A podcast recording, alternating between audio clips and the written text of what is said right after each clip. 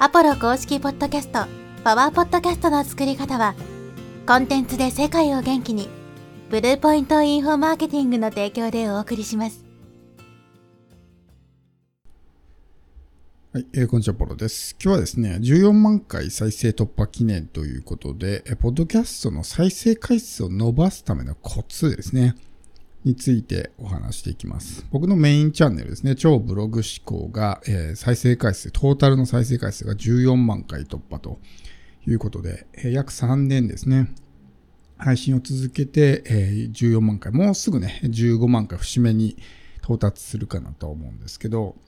まあこれが多いのか少ないのかっていうのはね、人によって考え方は違うと思うんですけど、どうやってここまでね、伸ばしてきたのか。ちなみにちょっといろいろトラブルがあって、実際はもっと伸びてたはずなんですけどね。Google ポッドキャスト聞いてる人多分ね、僕の超ブログ思考はこのパワーポッドキャストの作り方に変わってると思うんですけど、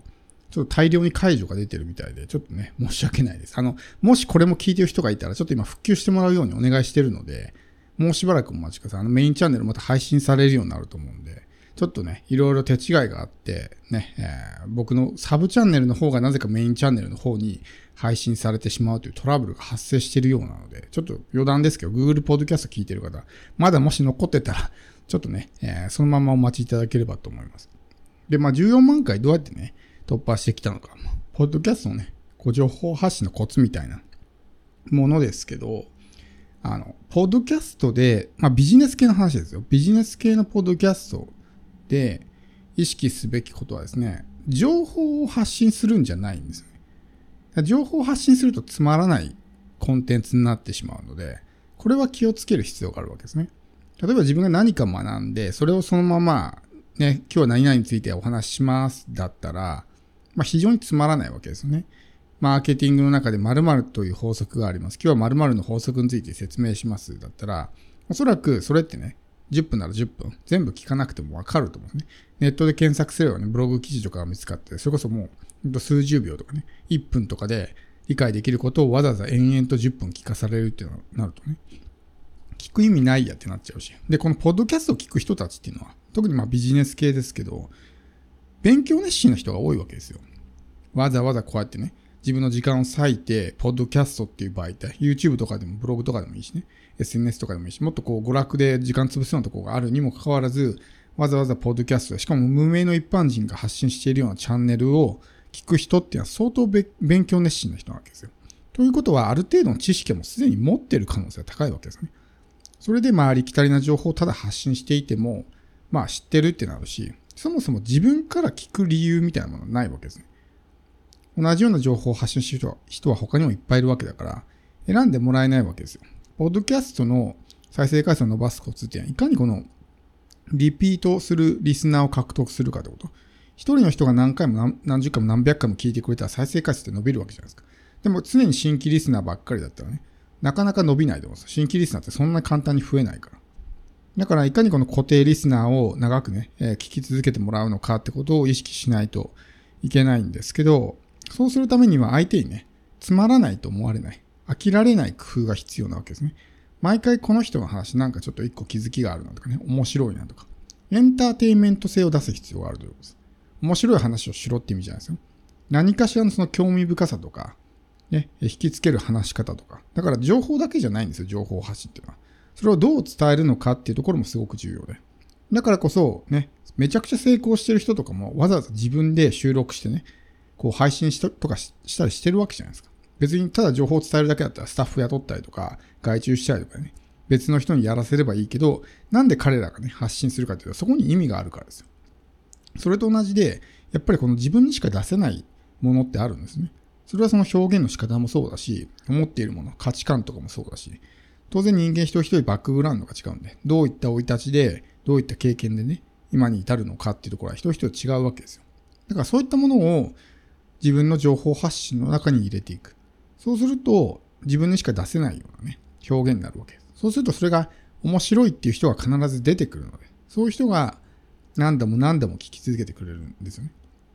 でも単純に情報だけね、なんかいい情報ないかなっていうので、ネットで調べて、それをただ言ってるだけだったら、別に自分である必要性はないわけですね。その人っていう色が全く出てこないわけだから。なんでポッドキャスト聞くのかってね。その配信者の話が聞きたいから聞くわけですよ、基本的には。ただ情報が知りたいだけだったら別に他にいっぱいあるしね。やっぱそこに面白さみたいな。この人なんか話し方面白いなとかね。その生き方がユニークだなとかね。喋り方聞いてると落ち着くなとか。まあそういうのもあるし。僕なんかだと結構尖った発信するから、その尖った発信が好きっていう人もいるんですね。で、それがいいっていう人もいる。当然嫌だっていう人もいますよ。でも嫌だっていう人はもう自分のターゲットじゃないから、もうそれはしょうがないんですよ。だけどそういうふうにすると、ね、ここでしか聞けないみたいなものが出てくるわけです。そうやって少しずつ固定リスナーを増やしていくわけですね。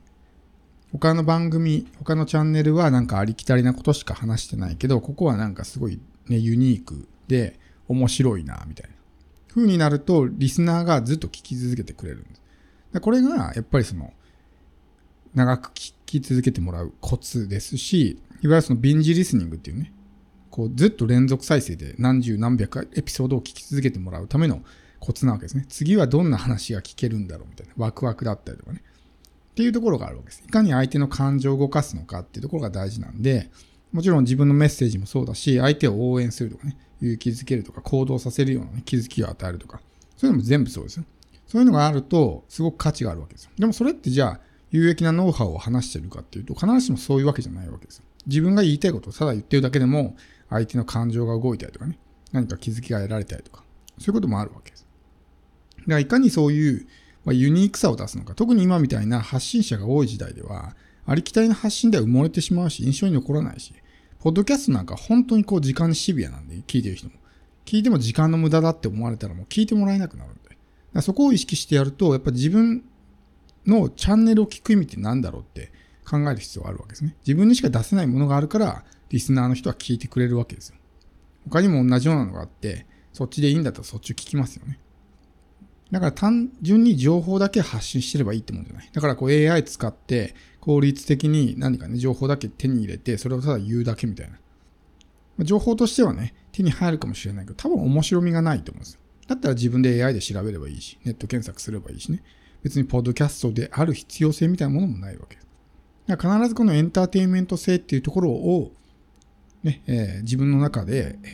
出していく必要がある。エンターテインメントっていうのは要するに、まあ、自分自身を表現するってことですね。そうすると必然的にこう、まあ、ユニークで面白みがあるものになってくるんで、この伝え方もそうですよ。今回もちょっとね、いつもとこうトーンが違うとか喋り方が違ったりすると思うんですけど、こういうまあエネルギーとかね、そこに込められた思いとか、っていうものも全て情報発信なので。で、それが、要するにエンゲージメントにつながるわけですね。もっと聞きたいなって思ったりとかね。もちろんさ、トークスキルみたいなものもありますよ。話が上手、下手っていうのもありますけど、話が上手でも内容がありきたりだったらやっぱつまんないんですよね。でも話がつまんなくても、内容がつまらなくてもね、話し方がうまいとか、まあ滑らない話がそうですね。日常で起きた、まあありふれた出来事を芸人が面白く喋るから面白いってなるわけですね。そういうのも全部まあエンターテインメント。いかにそれをどう表現するのかってところが関わってくるから。それはビジネス系であってもそういう表現の仕方ってのはできるわけですね。ちょっと違った角度から物を言うとか、ね、自分独自の見解を言うとかね。だから他人の真似ばっかりしてたら、それってできないと思うんですよ。自分が思ったことを言うから、それができるわけだって。他の人が言ってて、あれいいなと思って、それ丸パクリしてもね、なかなかその自分の色って出ないから。